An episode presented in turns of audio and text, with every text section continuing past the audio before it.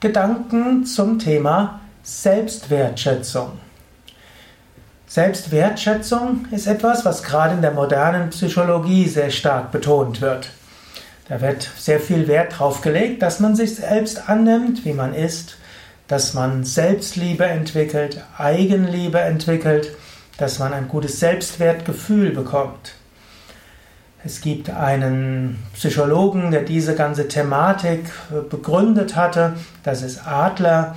Er hatte davon gesprochen, dass der Mensch Wunsch hat, beachtet zu werden, dass er Wunsch hat, respektiert, wertgeschätzt zu werden und dass er auch äh, durchaus auch Macht haben will. Auch Sigmund Freud hat gesagt, der Mensch strebt danach, sich irgendwo gut zu fühlen. Er will mit sich selbst im Reinen sein.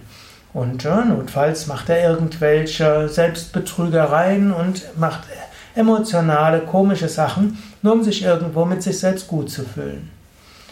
Es gab, gibt auch ja, einen namens Festinger, der hat die Theorie der kognitiven Dissonanz entwickelt.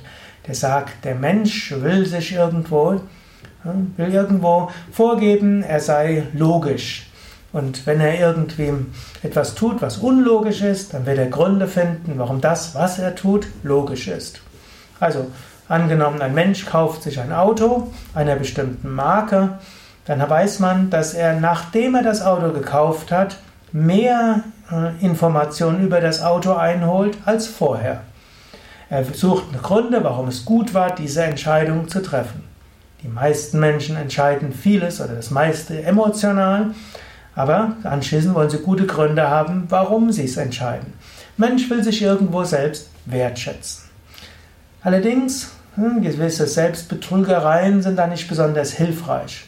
Helfen auch, ein positives Selbstbild aufrechtzuerhalten. Besser noch als diese Techniken ist, sich bewusst zu machen, welche Eigenschaften man hat und sich bewusst zu machen, wozu sind sie gut.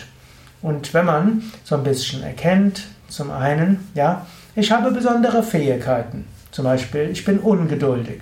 Da kann man sich drüber ärgern und kann sagen, ja, und deshalb kriege ich Sachen gut geschafft. Man kann sagen, ich bin Choleriker, ich ärgere mich über alles Mögliche. Kann man sagen. Und das führt dazu, dass ich mich engagiere für die gute Sache. Man kann sagen, ich liebe Essen und ich werde zu dick. Man kann aber auch sagen, ja, ich kann Essen genießen und ziehe daraus Kraft heraus und esse gern gemütlich mit anderen. In diesem Sinne kann es manchmal hilfreich sein, zu überlegen, welche Eigenschaften habe ich und welches Gutes habe ich damit bewirkt. Manchmal ist es gut zu überlegen, was habe ich bisher schon in meinem Leben alles bewirkt. Welche, wie, wie viele Menschen habe ich positiv beeinflusst? Der Mensch hat manchmal auch die Neigung, selbstkritisch zu sein. Das ist interessant. Zum einen hat der Mensch die Neigung, sich selbst zu betrügen, dass er ein gutes Bild, Selbstbild aufrechterhalten kann. Zum anderen überbetont er die Negativitäten. Ich kenne es zum Beispiel von Yogalehrern, ich bin ja selbst Yogalehrer.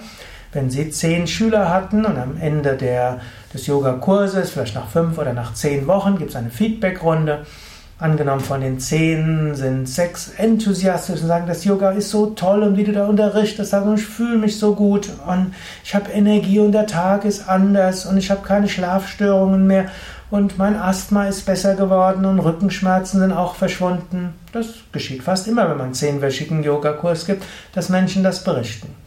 Und dann gibt es vielleicht noch zwei, die sagen, ja, es ist schön, wir fühlen uns irgendwie besser. Dann gibt es vielleicht noch zwei, die sagen, also ich habe schon mal eine Yogastunde genommen bei jemand anders, das war besser. Oder in der vierten Stunde hast du das und das nicht beachtet. Menschen haben dann oft eine Neigung, diese kleine Kritik überzubewerten.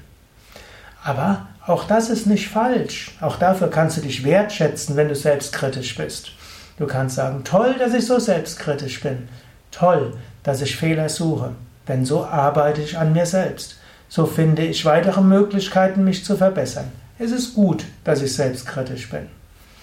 In dem Moment, wo du auf diese Weise selbstkritisch bist und erkennst, das ist gut, dass du das bist, hm, schätzt du dich wieder wert.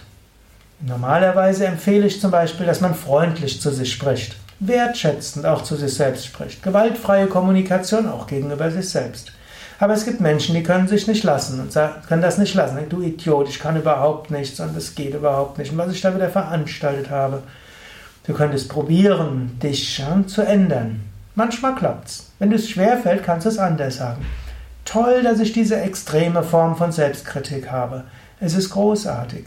So habe ich wenigstens Demut. Und so werde ich nie überheblich und arrogant sein. Und ich werde nie stecken bleiben. Denn ich werde mich ständig beschimpfen. Und dass ich mich selbst beschimpfe, hat eine positive Seite. Und das nächste Mal, wenn du dich selbst beschimpfst, dann klopfe dir auf die Schulter. Toll, dass ich so bin. Spätestens dann hast du eine Selbstwertschätzung. Und du kannst weiter mit dir schimpfen und du kannst dankbar dafür sein, dass du so bist. Das waren jetzt einige Gedanken zum Thema Selbstwertschätzung. Überlege selbst, schätzt du dich wert? Wenn ja, sei dir dankbar. Wenn nein, sei dir auch dankbar. Sich selbst nicht wertzuschätzen ist auch eine gute Eigenschaft. Demut und Hingabe ist auch etwas Tolles. Und seine Fehler zu erkennen ist auch etwas Tolles. In diesem Sinne, ob du dich selbst wertschätzt oder nicht, hm, ist es in jedem Fall gut.